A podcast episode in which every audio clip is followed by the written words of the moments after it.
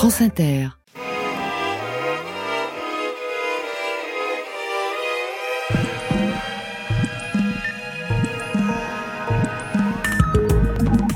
Aujourd'hui, dans Affaire sensible, l'affaire Véronique Courgeot ou la puissance du désespoir.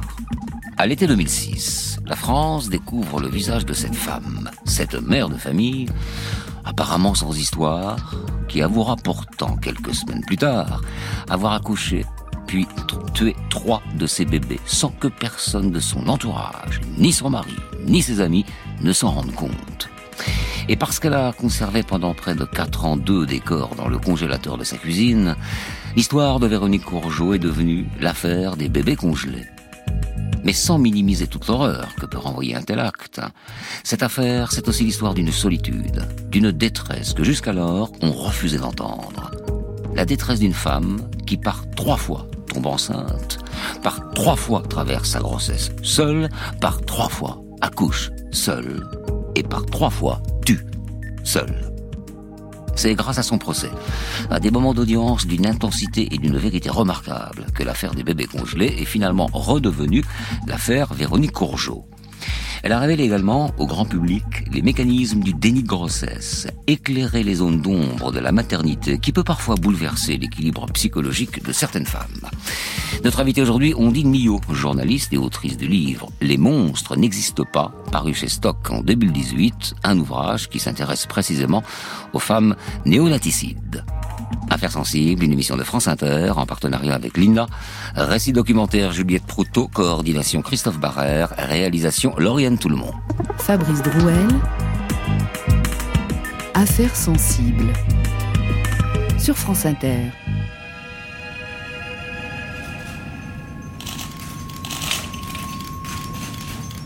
Nous ne sommes pas les parents de ces bébés devant un parterre de journalistes, avec le plus de conviction possible, Jean-Louis Courgeot articule ces mots lentement, le plus clairement du monde, et les répète comme pour renforcer la portée.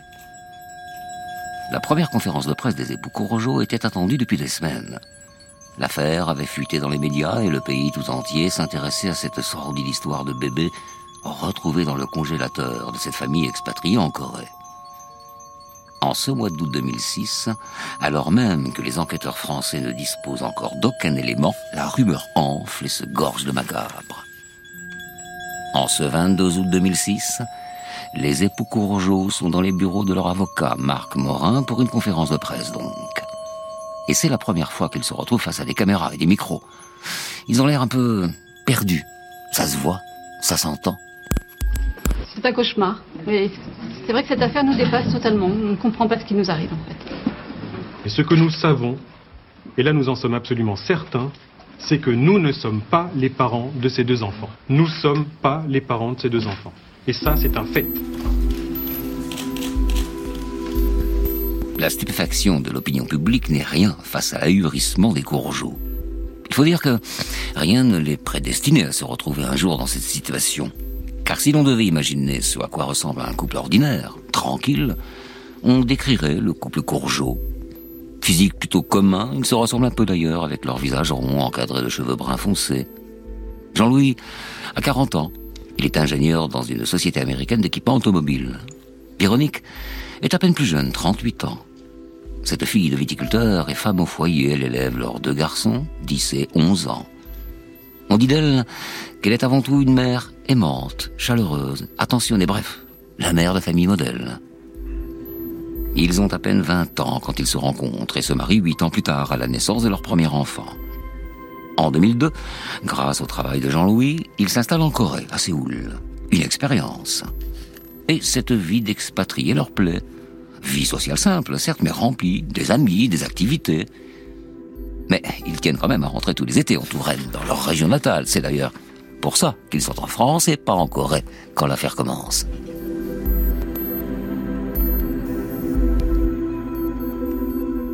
Ce cauchemar dont parle Véronique Courgeot débute un an plus tôt, le 23 juillet exactement. Jean-Louis Courgeot est encore à Séoul. Le reste de la famille est déjà rentré en France pour les vacances, Mais les impératifs professionnels de dernière minute l'ont obligé à revenir quelques jours à Séoul. Ou d'ailleurs, il ne compte pas s'attarder, puisqu'il a déjà pris son billet de retour, pour le 26 juillet. Alors qu'il finalise le préparatif de son départ, il reçoit d'un ami un colis de poisson, plusieurs macros frais, qu'il décide de congeler. Il se dirige dans l'arrière-cuisine de sa maison et tente de trouver une place dans l'un des tiroirs du congélateur. Le premier est plein, le second aussi, tout comme le troisième. Mais lorsqu'il ouvre le quatrième tiroir, il voit un sac plastique qu'il en trouve, dans lequel il croit apercevoir un poulet.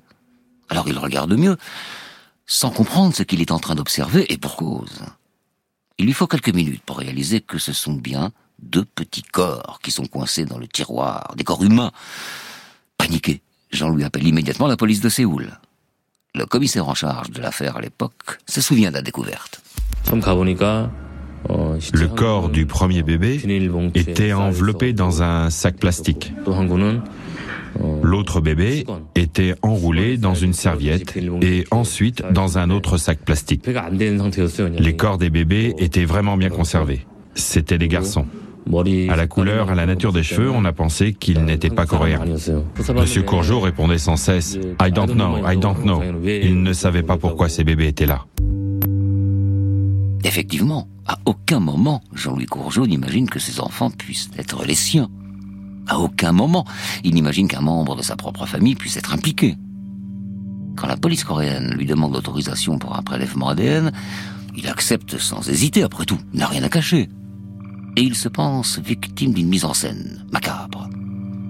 Sa seule exigence, pouvoir rejoindre sa famille en France pour les vacances, comme prévu. Les analyses pour comparer son ADN et celui des bébés vont prendre un peu de temps, mais d'ici là, la police ne peut retenir aucune charge contre l'ingénieur.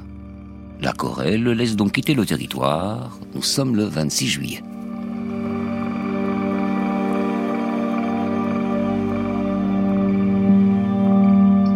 Peine deux jours plus tard, les résultats des tests tombent. Jean-Louis Courgeot est bien le père biologique des deux nouveau-nés retrouvés à Séoul.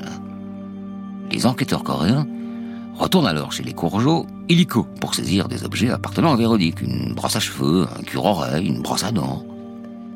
Nous sommes alors en 2006 et à ce stade de l'enquête, ils ne pensent pas qu'elle puisse être la mère des bébés. Elle a subi une hystérectomie en 2003 et ne pouvait donc plus tomber enceinte depuis. Oui, mais voilà, ils doivent tout de même éliminer officiellement cette piste. Ce qui n'arrivera pas. Parce que les analyses ADN sont formelles, Véronique Courgeot est bien la mère biologique des enfants. Le couple apprend par la presse les résultats de ces tests. C'est la consternation. Véronique affirme que ces bébés ne sont pas les siens. Jean-Louis certifie que sa femme n'a pas été enceinte depuis la naissance de leur dernier fils. Et pourtant... Pour la police coréenne, il n'y a plus de doute. Jean-Louis et Véronique Courgeot sont bien les parents biologiques des deux nourrissons retrouvés morts congelés le 23 juillet dernier dans leur maison de Séoul. Les enquêteurs s'appuient notamment sur les analyses ADN de plusieurs prélèvements. Ils désigneraient Jean-Louis Courgeot comme le seul père possible, même constat pour sa femme Véronique. Le couple, rentré en France cet été, nie depuis le début de l'affaire. La police scientifique coréenne indique que les deux nourrissons étaient bien vivants à leur naissance. On ignore en revanche les causes des décès ainsi que leur date. Pour l'avocat du couple, des contre-expertises et une nouvelle enquête sont indispensables. Si en France on doute fortement de la pertinence des conclusions de la police de Séoul, en Corée en revanche, l'enquête semble être bouclée. Les scientifiques de ce pays sont certains en effet de la validité de leurs analyses ADN ainsi que de l'autopsie réalisée sur les corps des bébés qui démontrent que les petits étaient vivants. Pour eux, pas de doute, les époux Courgeot sont responsables d'une façon ou d'une autre. Selon leur théorie, Véronique Courgeot aurait accouché à deux reprises et en secret entre 2002, l'année de l'arrivée de la famille à Séoul, et 2003, l'année de son hystérectomie. Mais non seulement Véronique Courgeot nie avoir été enceinte à ce moment-là, mais ce constat est confirmé par tous ses proches. Comment expliquer qu'elle ait pu être enceinte, non pas une, mais deux fois? Accoucher non pas une, mais deux fois, toute seule Sans que personne, ni son mari, ni ses enfants, ni ses amis les plus proches ne s'en rendent compte Non. C'est absurde. Des amis du couple à Séoul le confirment d'ailleurs. Si Véronique avait été enceinte, on l'aurait forcément vue. Moi, je faisais du sport avec elle à l'époque où elle était prétendument enceinte. Ben, Véronique se montrait en maillot à la piscine. Enfin, c'est ridicule. Jean-Louis Courgeot évoque même dans les journaux un hypothétique règlement de compte industriel sur, dit-il, un marché très concurrentiel ou bien un trafic quelconque perturbé par sa présence imprévue à Séoul alors qu'il aurait dû être avec sa famille en France. Bon, allez comprendre. Mais les résultats des tests ADN alors?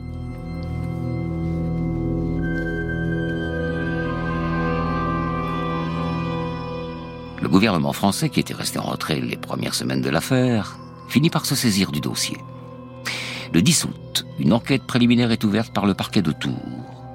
Mais les enquêteurs français n'ont que très peu d'éléments puisque toutes les empreintes génétiques sont en Corée. Ce qui n'empêche pas d'entendre les époux Courgeot. En sortant de l'audition, Maître Morin, l'avocat du couple, maintient sa ligne de défense. Non seulement les Courgeot sont innocents, mais ils seraient peut-être eux-mêmes victimes d'un complot. Le couple est arrivé au commissariat en début d'après-midi. Une heure et demie plus tard, c'est par une porte dérobée qu'ils ressortiront loin de l'agitation médiatique. Pour l'avocat de la famille, l'audition est concluante. Les charges retenues par la police coréenne ne sont pas fondées. Les tests ADN pratiqués, pas très clairs. Madame Courgeot n'a jamais subi de test ADN. On a trouvé un cheveu dans la salle de bain et on a comparé ce cheveu, l'ADN de ce cheveu, au fœtus et on a dit c'est effectivement la même chose. Sauf qu'on ne sait pas à qui appartient le cheveu. Je n'exclus aucune hypothèse dans cette affaire, notamment l'hypothèse de la manipulation. Hier, aucune charge n'a été retenue contre eux. Ils sont repartis libres du commissariat de Tours. Les semaines qui suivent l'ouverture de l'enquête préliminaire génèrent autant de bruit dans les médias que les discussions géopolitiques entre la France et la Corée. Persuadé de la culpabilité des Courgeot, le public coréen ne pardonne pas à son gouvernement d'avoir autorisé Jean-Louis à quitter le territoire. Sous pression, Séoul fait donc son maximum pour transmettre toutes les informations et tous les éléments de preuve au gouvernement français passablement gêné et méfiant vis-à-vis de ce fait divers particulièrement macabre qui met en cause deux de ses ressortissants, Paris prend toutes les précautions. La justice française ne se fie pas complètement aux résultats ADN des Coréens, non. Elle veut pouvoir en effectuer de nouveaux et selon ses méthodes, avec ses échantillons. Alors elle dépêche le consul de France et l'attaché de police de l'ambassade en Corée pour assister à de nouveaux prélèvements de tissus cellulaires sur les corps des deux nouveau-nés. La totalité du dossier, entièrement traduit en français, est transmis au ministère des Affaires étrangères, puis au ministère de la Justice, et enfin, il atterrit dans les mains des enquêteurs français.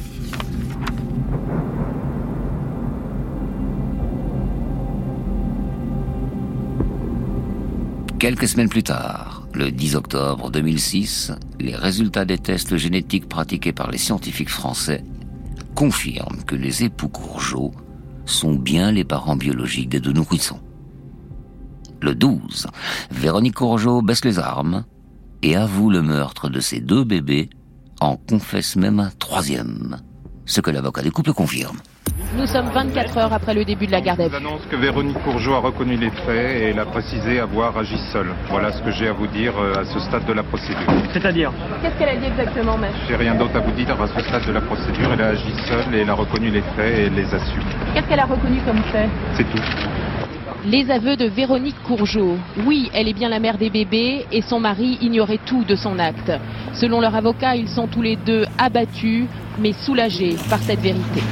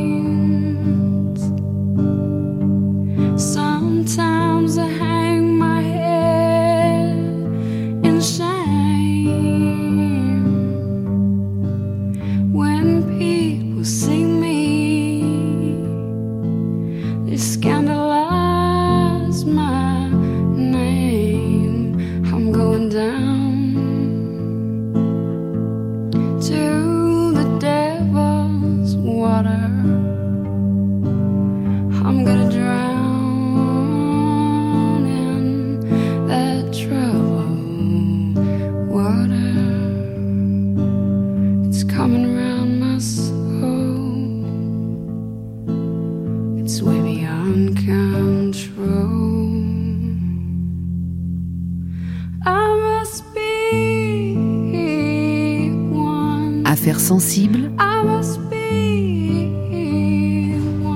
Fabrice Drouel.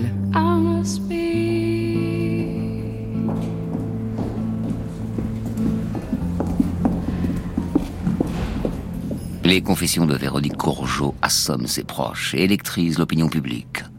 Les médias, qui avaient presque tous implicitement défendu la thèse du complot, s'en donnent à cœur joie. Et c'est un monstre qui est désormais dépeint dans la presse. Une femme tueuse d'enfants, tueuse de ses propres enfants, qui non content d'avoir assassiné ses nouveau-nés, les a gardés dans un congélateur pendant des années. Mais quelle sorte de femme peut faire ça Sinon un monstre, une diabolique? Alors que la vindicte populaire, la presse, de répondre à l'impossible, Véronique peine évidemment à donner des explications.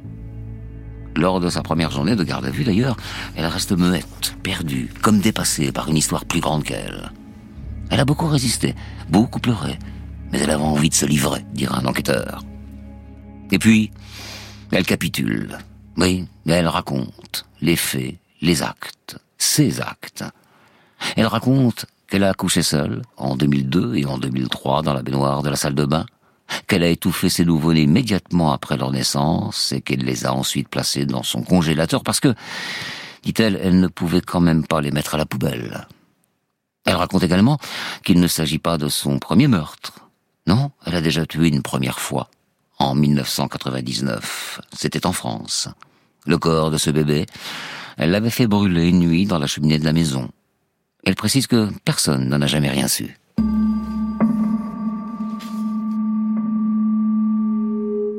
Mais Véronique Courgeot raconte ses crimes plus qu'elle ne les explique. Quand les enquêteurs lui demandent pourquoi, ses réponses sont plus confuses, moins sûres. Elle dit qu'elle ne voulait plus d'autres enfants. Quand on lui demande pourquoi elle n'a pas eu recours à l'avortement, elle évoque ne pas avoir voulu impliquer une tierce personne. Ça paraît clair.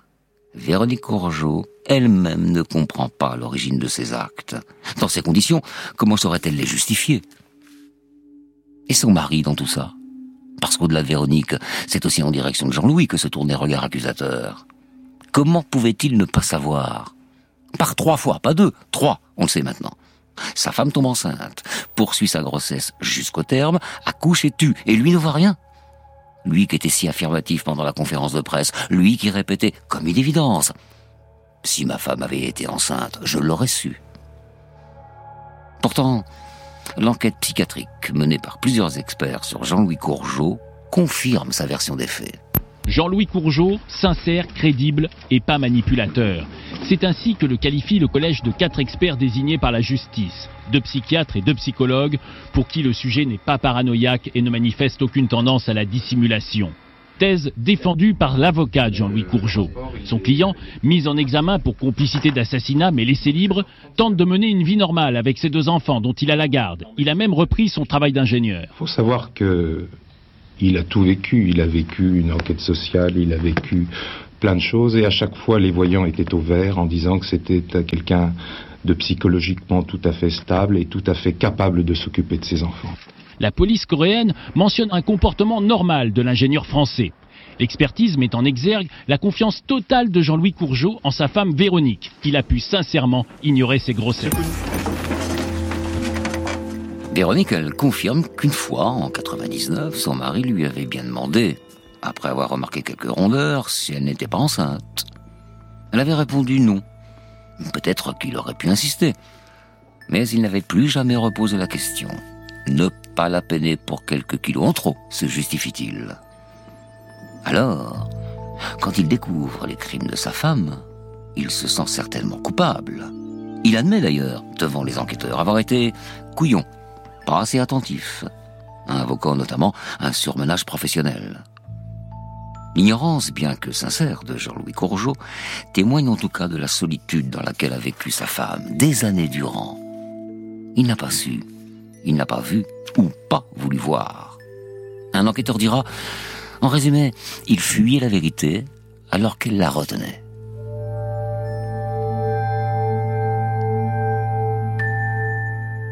C'est vrai que la dynamique qui unit ce couple est étrange ou étonnante. Pendant la garde à vue, Véronique demande à voir son mari. Ils tombent les bras, dans les bras l'un de l'autre. Elle lui dit qu'elle est désolée, il lui répond qu'il l'aime. Ils restent et resteront unis malgré ce drame terrifiant. Peut-être parce que d'une certaine manière, et pour une fois depuis bien longtemps, ils vivent tous les deux dans la même réalité. Suite aux aveux de sa femme, Jean-Louis Courgeot est mis en examen pour complicité d'assassinat. Mais si elle est placée en détention provisoire, lui ressort libre, sous contrôle judiciaire. Le 25 février 2008, le réquisitoire définitif du procureur de la République de Tours demande le renvoi de Véronique aux assises et un non-lieu pour Jean-Louis, qui fait part de son soulagement à nos confrères France 2. C'est un soulagement pour tout le monde, mais d'abord pour mes enfants, qui ont beaucoup souffert de tout ça, qui sont contents de voir leur père innocenté après tout ce qu'ils ont pu entendre ou voir. C'est aussi un, grand soulagement parce que je vais pouvoir me consacrer entièrement à soutenir ma femme, que j'aime. Et on va la soutenir à trois avec mes enfants, qui n'attendent qu'une seule chose, c'est son retour. Le procès de Véronique s'annonce terrible, violent. Violent d'abord au regard de la pression médiatique qui entoure cette affaire depuis des années. Les médias continuent de s'interroger sur les secrets d'un crime qui n'en finit pas de bousculer la société dans ses repères. Genre, la violence des hommes, même terrible, est toujours plus facile à accepter parce qu'après tout, et d'une certaine manière, elle fait partie d'eux depuis la nuit des temps. Alors que la violence des femmes, elle, est contre nature. Et que dire de celle d'une mère vis-à-vis -vis de ses enfants? Bref, les clichés abreuvent la répulsion qu'inspire Véronique Courgeot à l'opinion publique. Un phénomène qui provient autant de l'absence de réponse, d'évidence dans la justification du crime donné par la coupable, que par le miroir déformant et détestable que cette femme renvoie à la société. D'où la réponse de maître Henri Leclerc, l'un des avocats de Véronique, qui répondra sur le terrain des droits humains. Ce n'est pas une femme monstrueuse, c'est une femme douloureuse et il compte bien le prouver, alors que s'ouvre le procès le 9 juin 2009. Compte rendu d'audience. Face au box où il a failli comparaître, Jean-Louis Courgeot attend l'entrée de son épouse.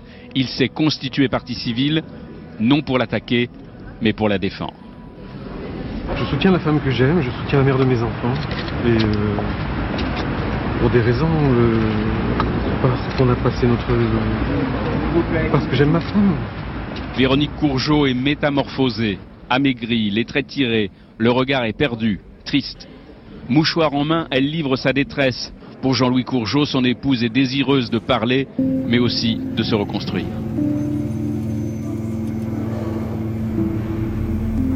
Alors que Véronique Courgeot risque la réclusion à perpétuité, l'enjeu pour ces avocats est d'abord de parvenir à faire comprendre aux jurés qui est la femme qu'on leur demande de juger. Elle est l'avant-dernière d'une fratrie de sept enfants, issue d'un milieu modeste de viticulteurs, mais pas pauvre. Elle a toujours fait en sorte de ne pas prendre trop de place pour soulager sa mère. Une femme qui s'épuise entre les vignes qu'elle travaille pour soutenir son mari et la charge de ses nombreux enfants. Pas forcément tous désirés, tiens donc. Et puis dans cette famille, on cause peu, comme le dit son père au tribunal. Il y a de l'amour, oui, oui, mais pas beaucoup de communication. Alors c'est dur d'apprendre à exprimer ses peurs, ses angoisses, quand on n'a pas l'habitude de faire sortir les mots. Pendant l'audience, Véronique Courgeot essaye d'en mettre sur ses crimes, de mettre des mots sur ses crimes et ses tourments. Mais au début, elle ne fait pas bonne impression. On lui reproche notamment d'avoir changé version depuis sa garde à vue, comme en témoigne un policier qui revient sur les premières explications de l'accusé, mettant en exergue son calme, son détachement. Résumé de la journée de débat sur France Inter. Oui, je savais que j'étais enceinte. C'est ce que Véronique Courgeot a fini par dire au policier en garde à vue. La première fois, je m'en suis aperçu au bout de trois mois, j'avais des nausées, j'avais pris du poids. Elle avoue encore au policier, c'était trop tard pour un avortement, mais ma décision de les tuer était déjà prise, j'étais allé trop loin dans le mensonge, je ne voulais pas le dire à mon mari, lui sans aucun doute les aurait accueillis. Les tuer? Mais comment? Elle ne savait pas. Aujourd'hui dans le box, elle ne sait toujours pas, elle croit se souvenir qu'elle les a étranglés d'une main. L'autopsie montre qu'en fait ils ont été étouffés avec un linge. Aujourd'hui toujours, elle dit que non, elle n'avait pas prémédité de les tuer, que c'est plus compliqué que ça, que ses aveux de garde à vue. Mais le policier continue, il parle de sa distance vis-à-vis de ses actes, de la froideur de son raisonnement. Puisque cet enfant était en moi, venait de moi, je m'accordais le droit de ne pas le laisser vivre. C'est plus compliqué, répète l'accusé. Sans doute, mais on est loin du déni de grossesse. Tour Christian Binder, France Inter. En sommes-nous si loin? Car Véronique Courgeot, qui n'a jamais nié avoir eu conscience à un moment d'avoir été enceinte, essaye toujours, et encore, de comprendre. Elle tente de l'expliquer au tribunal. Oui, j'ai su un moment que j'étais enceinte, mais après je ne l'ai plus su. Devant le regard accusateur du président de la Cour, elle essaie de décrire ce qu'elle a vécu. Oh, je sais bien là que ce que je dis n'a pas de sens. Mais pourtant c'est exactement comme ça. Oui, je l'ai su et je l'ai oublié. La solitude de cette femme face à la rationalité des autres, de ses accusateurs, bouleverse. Ainsi, Véronique Courgeot se dévoile-t-elle au fur et à mesure qu'elle se découvre, qu'elle se comprend.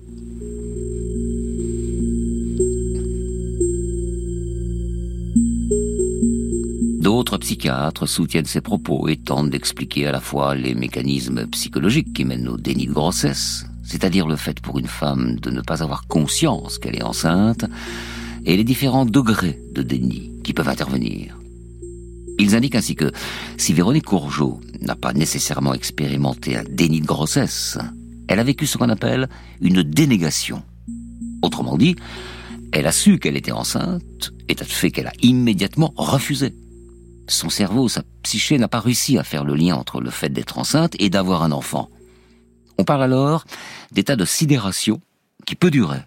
Et c'est pour ça que lorsque l'accusé met au monde ses enfants, pour elle, il ne s'agit pas d'un accouchement, non. Comme le dit un expert, à ce moment-là, elle a juste perdu de son corps.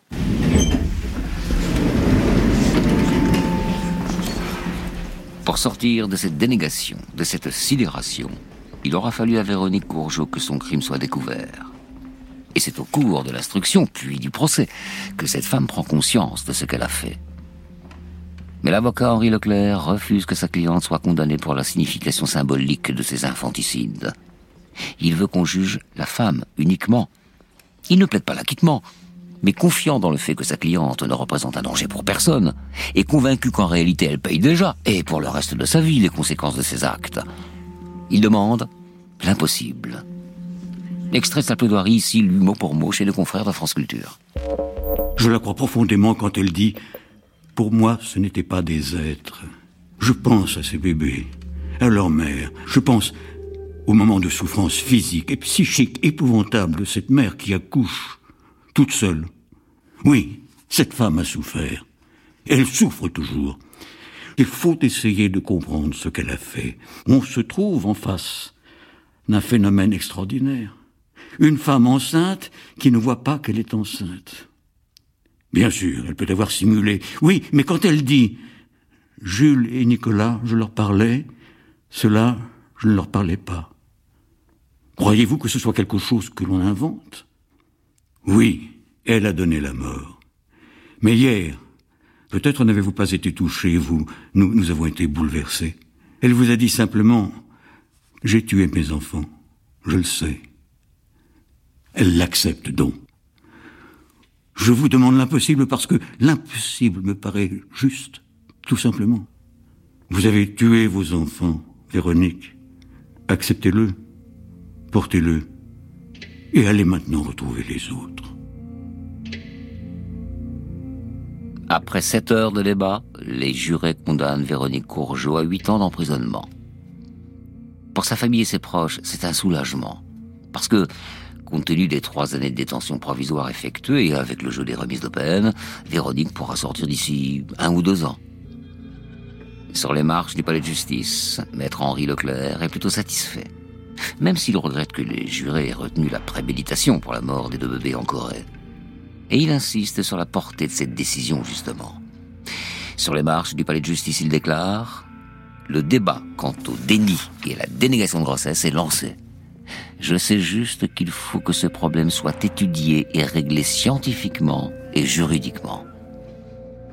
Maître Morin, avocat de Jean-Louis Courgeot, ajoute, déterminé, il faut que la justice comprenne que quand une femme n'est pas enceinte dans sa tête, elle n'est pas enceinte dans son corps. Le 17 mai 2010, un an environ après sa condamnation, Véronique Courgeot obtient une libération conditionnelle. Elle aura effectué au total un peu plus de 4 ans sous les verrous. Désormais libre, elle poursuit la thérapie engagée lors de ses années de détention avec le soutien de sa famille et de ses proches.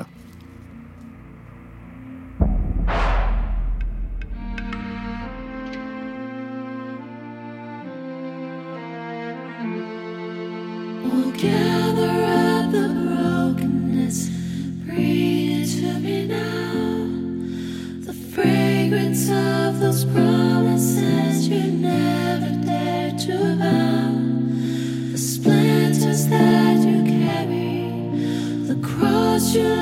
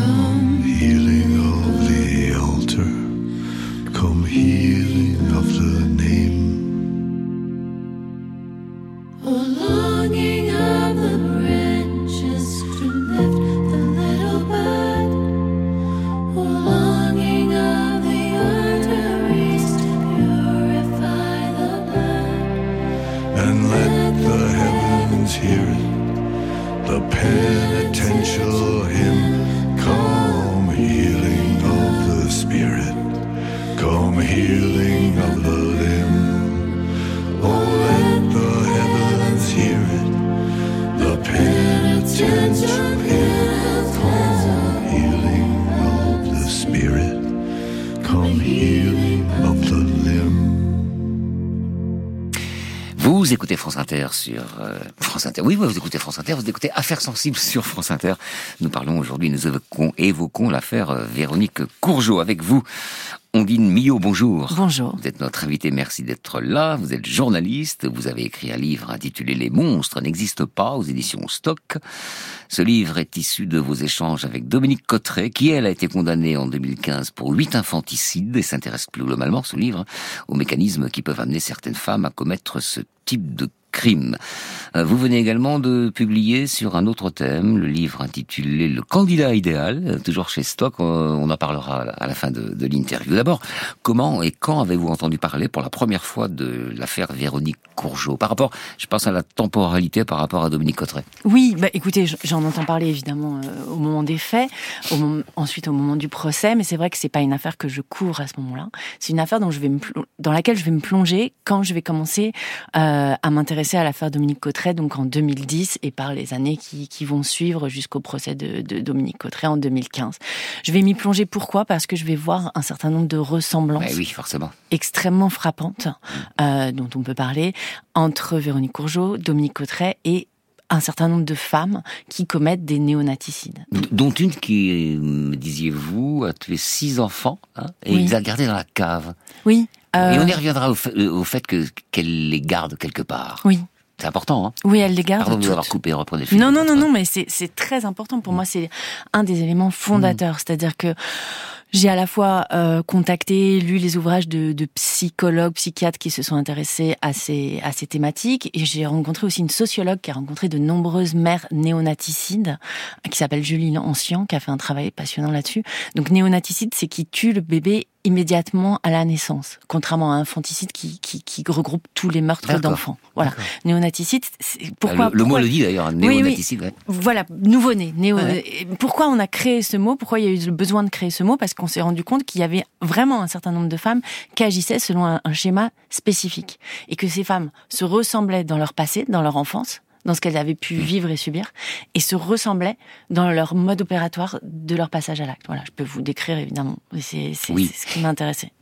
On va l'écrire, mais euh, moi je remarque euh, dans le récit de la vie de Véronique Courgeot que sa mère elle-même avait des enfants non désirés. Peut-être elle en faisait partie d'ailleurs des enfants non désirés. Alors je sais pas si ce sont des valises psychologiques euh, transmises par la parentalité, mais apparemment ça pourrait l'être. Alors très clairement, euh, c'est le cas pour Véronique Courgeot Mhm. et c'est le cas pour Dominique Cotteret. Ah, comme quoi. Hein Oui, oui, tout à fait, tout à fait. Dominique, c'était vraiment une enfant non désirée, et c'est une enfant ensuite, en fait, euh, dont on n'a pas voulu entendre la parole, euh, dont on n'a pas voulu entendre parler au sens propre du terme, puisque Dominique, bébé, elle est gavée, c'est-à-dire que après un biberon, un deuxième biberon, euh, dans la bouillie du sein doux, du beurre dans le biberon, donc c'est un enfant qui ne va jamais pleurer qu'on ne va pas entendre, qui ne va pas s'exprimer. Et euh, je vous parle d'elle. Alors là, on va au- effectivement au, au- au sommet de l'enfant muette. Mais euh, Véronique Courgeot, euh, qu'est-ce qu'on entend à son procès? Elle parlait pas, elle s'exprimait pas, elle était très discrète, elle ne parlait pas. Céline Le Sage, la femme qui a tué euh, les six bébés dont vous parliez à l'instant, pareil, elle ne parlait pas, il n'y avait pas de mots. Tout on grandit, vous le racontiez tout à l'heure dans le récit, dans des familles muettes, où il peut y avoir une parole bavarde, mais qui ne dit rien d'essentiel. voilà, de l'humain, Il quoi. peut y avoir une parole sur la météo, La politique, sur oui, oui, voilà. Mais rien les- d'impliquant personnellement. rien qui nomme les personnes et qui disent euh, qui elles sont et qui parlent d'elles comme sujet en Ouais, fait. Sûr. Et Dominique Cotteret, euh, c'était un enfant objet, clairement, puisqu'on on, on ne lui parlait pas, on ne s'occupait pas d'elle, en tout cas en tant que personne. Elle était là, on la nourrissait, et ça perdure ensuite dans son enfance et, et dans sa vie même avec, euh, avec son mari, qui ne la voit pas beaucoup. Parce qu'on parle d'enfants non désirés. Alors, heureusement, souvent ça se passe bien, malgré le fait euh, que l'enfant soit pas désiré. On dit avec peu d'élégance, un accident. Bon. Oui, tout à fait. Il y a plein d'accidents qui vivent très bien. L'enfant n'est pas désiré parce qu'il arrive à un mauvais moment, puis finalement, euh, les parents euh, bah, sont heureux quand même parce que la joie d'avoir un enfant l'emporte sur les réserves. Et Oui. heureusement, heureusement. Oui, oui, tout ce que, ce que vous dites là, ça fait penser au, au débat très important qui a eu lieu sur le déni de grossesse ou pas. C'est-à-dire, euh, est-ce qu'on veut, est-ce qu'on veut pas cet enfant, est-ce qu'on sait qu'on est enceinte, est-ce qu'on sait pas, etc. En réalité, en me plongeant dans tout ce qui a été fait comme travaux, recherches, littérature sur, sur, sur ce sujet-là, je me suis rendu compte, comme vous le disiez, que euh, quand une grossesse est découverte tardivement, qu'on peut dire qu'elle n'a pas été désirée, et puis peut-être même qu'on s'en est pas rendu compte jusqu'à très tard. Euh, L'enfant en général n'est pas du tout tué à la naissance, enfin jamais en fait même, mm. Et que inversement. Euh, on l'entendait tout à l'heure dans les sonores. Euh, Véronique Courgeot a bien dit, je savais que j'étais enceinte. Dominique Cotteret a bien dit, je savais que j'étais enceinte. Et les psychiatres ont invoqué cette, cette, cette, ce terme de dénégation parce que c'est vrai qu'elle le savait tout en le repoussant. Elles y pensaient, c'était pas une réalité qu'elles abordaient euh, en permanence. Quand elles sont pas enceintes dans leur tête, elles ne sont pas enceintes dans leur corps. C'est ça? Ça renvoie à ça? C'est un peu figé, mais bon. C'est-à-dire qu'elles sont enceintes, à mon avis, d'une autre façon, si je peux me permettre. Mmh. Et effectivement, euh, la, la, question que tout le monde se pose toujours, c'est pourquoi les, gens ne voient pas Pourquoi les gens ne voient pas bon, Il y a plusieurs euh, explications. L'explication effectivement physiologique, il y a des travaux qui ont été réalisés. Le, le, la grossesse va se va se développer sans que euh, le ventre gonfle, le, fœtus va prendre une autre position. Bon, voilà. Il y a aussi. C'est quand même fou. Il va prendre une autre position pour pas qu'on le voit. Oui, alors en fait c'est pas lui, hein, c'est le corps de la femme qui s'organise comme ça. Hein. C'est pas lui le sujet de la phrase, encore une fois, parce qu'il est plutôt objet. Et puis c'est pas le corps, c'est l'esprit qui prend le pouvoir sur le corps. Voilà, exactement. Mais c'est vrai que ces grossesses ne se, ne se voient pas. Mm. Mais il y a quand même une autre chose, hein, parce que tout à l'heure on l'entendait aussi dans les extraits de l'époque. Hein, euh, Jean-Louis Courgeot, il dit à un moment donné, je remarque des rondeurs. Bon, voilà. Euh, le, le, mari de Dominique Cotteret aussi, aussi euh, et surtout, moi, je me souviens d'un épisode absolument qui m'a qui m'a marqué et bouleversé. C'est qu'à un moment donné, en fait, sa chef, euh, elle est aide-soignante auprès de personnes âgées, va lui dire Dominique, vous seriez pas enceinte? Parce qu'elle la trouve essoufflée et un petit peu euh, grossie. Au bout de euh, combien de temps d'aménorrhée, en fait? Euh, Ben ça, je je, je sais pas, exactement puisque puisque Dominique va lui dire non, pas du tout, je ne suis pas ah enceinte. plus, et cette femme, euh, la chef, donc, euh, qui avait fait un parcours euh, psychologique énorme, de se dire bon bah si ça se trouve, elle est en train de cacher une grossesse, qui serait quand même assez parce que parce qu'elle avait caché une grossesse précédemment hmm. et qui avait été découverte juste au moment de la naissance. Bon, bref, qui se dit eh ben peut-être que cette femme est en train de préparer le pire finalement. On lui dit non. Elle est tellement soulagée elle n'y pense plus jamais, elle ne repose plus jamais la question. C'est-à-dire que ce que je voulais vous dire, c'est que la société, les voisins, les maris, les enfants, etc., entre deux schémas de pensée, euh, elle est en train de cacher une grossesse qu'elle va mener à terme, peut-être qui va se terminer par un meurtre, ou non, non, tout va bien, il se passe rien. Évidemment, l'instinct humain, euh, et c'est normal, préfère penser que tout va bien, il se passe rien. Oui, politique de l'autruche qui, qui est rassurante. C'est l'instinct de survie en fait. si on voyait, si on voyait le mal partout, on ne pourrait pas vivre. Tout à fait. Alors on se dit euh, basiquement, L'avortement existe parmi les nombreuses vertus du droit à l'avortement. Il y a euh, cette façon d'éviter les drames. Oui. Et elle dit, qu'est-ce Qu'est-ce qu'elle dit? Je voulais pas c'est ça une tierce personne. C'est compliqué à comprendre. Oui, mais moi je me demande toujours si elle elle essaye pas de donner des explications euh, qu'on lui demande pour pour finalement satisfaire euh, sans et que, que elle-même en fait ces explications elles ne viennent pas vraiment d'elle, que c'est plutôt pour faire plaisir. C'est quelque chose que j'ai retrouvé euh, chez Dominique Cotteret qui parlait, qui disait une chose puis son contraire simplement parce qu'elle voulait donner des explications que elle n'avait pas. Donc elle pensait qu'on voulait entendre ça, donc elle disait ça. Hmm. Mais quand elle dit ça euh, je voulais pas une tierce personne, etc. Il faut savoir que moi, ce que j'ai vu chez toutes ces femmes, c'est qu'en réalité, elles ont, elles, elles, maîtrisaient totalement aussi le, processus de la contraception qu'elles avaient déjà utilisé. Il y avait aucun problème. Elles auraient pu euh, utiliser une contraception. Elles ne l'ont pas fait. Et d'une certaine façon, inconsciemment, on va dire inconsciemment, elles ont voulu être enceintes. Elles ont voulu avoir ces bébés et les garder pour elles. Et c'est là où on revient à ce que vous disiez tout à l'heure. Toutes ces femmes ont gardé les corps. Elles, ça, c'est très important. Mais c'est très important. Qu'est-ce que c'est important Mais c'est très important. Dans une cave pour, pour l'une, dans un congélateur pour l'autre, après... Dominique Cotteret, c'était aussi euh, au pied d'abord de son lit, le plus près possible. Et puis quand ça n'a plus été possible, elle les a mis dans le garage. Et aussi au grenier, à la cave. Et elles ont déménagé. Dominique Cotteret a déménagé en emportant les corps euh, des enfants. Et euh, c'est le cas aussi de Céline Lesage dont je vous parlais et de la plupart de ces femmes.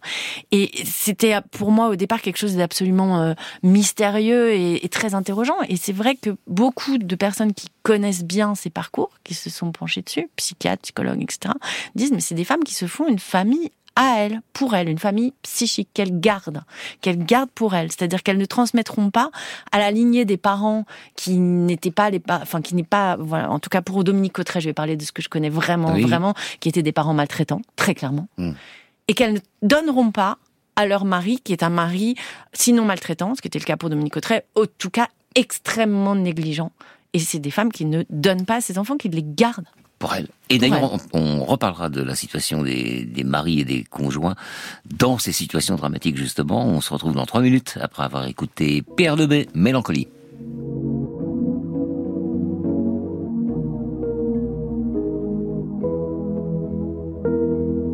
170 au compteur, je passerai presque inaperçu. On s'est écrit tout à l'heure, je ne veux pas de malentendu. On s'habitue à presque tout. C'est fou comme on s'attache, envie déçue ou amour fou.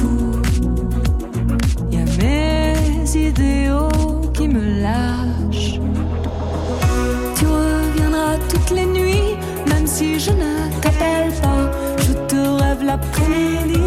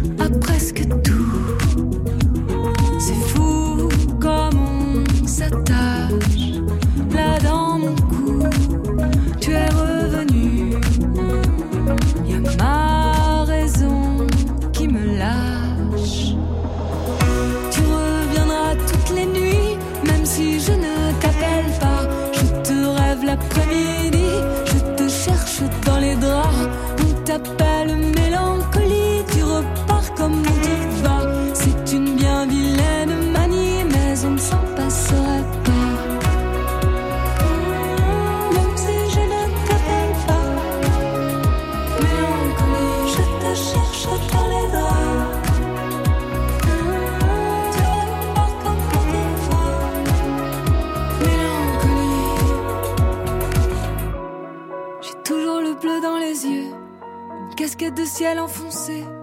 On se croira toujours heureux. Nos cœurs sont pourtant gris foncé. Je dors pour rêver un peu. Qu'on vienne me On vit de. Millot. Euh, on parlait des, des maris ou des conjoints dans ce genre de situation. Bah évidemment, euh, c'est pas facile. C'est, on sait même pas par euh, par quel bout le prendre parce que c'est terrible, incroyable. Oui, bah, après, ça dépend. Après, ça dépend des, des, ou des conjoints. Alors, il s'est passé quand même euh, dans à chaque fois la même chose, c'est-à-dire que les- ils ont été soupçonnés, euh, mis en examen en général. C'était le cas du mari de Dominique Cotteret, c'était le cas de celui de Véronique Courgeot. Et puis ensuite, on se rend compte que non, euh, ils, ils ne savaient pas. Après, est-ce qu'il n'y a pas une forme de, de, de ce qu'on parlait tout à l'heure, de sidération, de ne pas vouloir voir ou imaginer d'une chose terrible? Moi, je pense que si, très clairement. Mais ces maris-là sont des maris qui euh, n'ont pas vu ça et qui très souvent avant quand même dans l'histoire euh, conjugale n'ont pas vu leur femme, n'ont pas beaucoup vu. Enfin, ce qui, ce qui n'est pas euh, pénalement euh, répréhensible. hein. Donc ils sont enfin, coupables euh, face à leur conscience, peut-être, mais pas face à la société. Bah, ils- de toute façon, en, en- en- en ne voyant pas leur femme, ils, ils continuent un schéma qui était, le schéma, qui était la, la façon de vivre de ces femmes depuis leur enfance. Elles, elles se sont trouvées des maris qui les traitent exactement de la même façon que leur famille les a traitées, puisqu'elles elles, elles n'ont vécu que ainsi, en n'étant pas vues. C'est la Mhm. femme qui est pas sur la photo de famille, euh, qui parle pas, qui reste dans son coin, enfin tout ce que j'évoquais tout à l'heure. Et, euh, et, et- et elle va avoir un couple qui va continuer à fonctionner comme ça. Alors, on, vous l'avez dit, euh, à travers les cas que vous avez étudiés, vous avez vu des, des, re- des ressemblances, hein, Mm. des résonances. Mm. Il y a quand même des spécificités peut-être de l'affaire Courgeot. De l'affaire Courgeot, la spécificité, ce serait le côté in- international, je dirais. Euh, pas le congélateur, parce que ça, on le retrouve dans, dans pas mal d'histoires. Euh, le côté international, qui fait d'ailleurs que, par exemple, à l'affaire Dominique Cotteret, il y aura un débarquement de journalistes coréens dans son petit village, parce Eh oui. que... Bah oui. Parce vont- ils se souvenaient de- Voilà, voilà, tout à fait. Courgeot, bah Oui, et puis que eux, du coup, euh, traitent ça... euh, par le spectaculaire et le sensationnel, comme la plupart des médias d'ailleurs. Enfin, c'est Mmh. essentiellement comme ça que c'est traité. C'est c'est la, c'est la spécificité que je vois avec ce feuilleton, avec les parents qui disent euh, euh, euh, euh, non, c'est pas nous, euh, voilà, qui a duré plus longtemps que dans d'autres affaires. Mais une fois que la mère infanticide, néonaticide est interrogée, elles avouent tout de suite à chaque fois, tout le temps. Et l'affaire Courgeot n'a pas été euh, inédite dans le débat autour du déni de grossesse ou Ah. de la dénégation. Est-ce que ça n'a pas été, c'était inédit ou pas? Ou il y avait d'autres procès comme non, ça? c'est vraiment l'arrivée. C'est vraiment l'arrivée dans le débat public de Ah, cette voilà, c'est pour ça qu'elle est comme spécifique. Ouais, euh, ouais, c'est l'arrivée dans les. ba- Je, je dis pas qu'on n'en a pas parlé avant. Il y a des livres qui en parlent évidemment, des études, des- mais dans le débat public, comme mot utilisé par les gens, que le, que le grand public commence à connaître ce mot-là, déni de grossesse, c'est vraiment, c'est c'est c'est à ce moment-là. Je suis d'accord avec vous. Et il y a d'ailleurs une grande confusion qui s'opère euh, puisque euh, ça devient déni de grossesse, déni de grossesse, et puis les gens disent mais euh, moi j'y crois pas du tout. euh, cette femme, franchement, elle peut pas ne pas savoir qu'elle est enceinte. Mais justement, en fait, effectivement, non, ces femmes là. Véronique Courgeot, Dominique Cotteret, Céline Lesage, ces femmes qui font des néonaticides, elles savent qu'elles sont enceintes. Elles vont le repousser, cette pensée. Elles vont être dans la dénégation, mais elles le savent. À chaque fois, dans les, dans les procès, ça ressort. Et les vrais dénis de grossesse, ça existe. De, de personnes qui sont enceintes et qui ne savent pas qu'elles sont enceintes, bah, quand on leur apprend, bah, soit elles sont euh, euh, à la fois euh, folles de joie et bouleversées et inquiètes et d'inquiétude, etc. Mais l'enfant vit. L'enfant, l'enfant n'est pas tué. Voilà, c'est toute la différence. Les dénis de grossesse, ça existe. Effectivement, il y a des adolescentes qui vont pas se rendre compte qu'elles sont en aménorrhée ou qu'elles, d'ailleurs, ça va pas forcément se produire physiquement. euh, Mais, mais, mais, mais quand on apprend qu'on est enceinte, euh, il n'y a pas, il y a pas la commission d'un meurtre. C'est, c'est deux choses très différentes, en fait.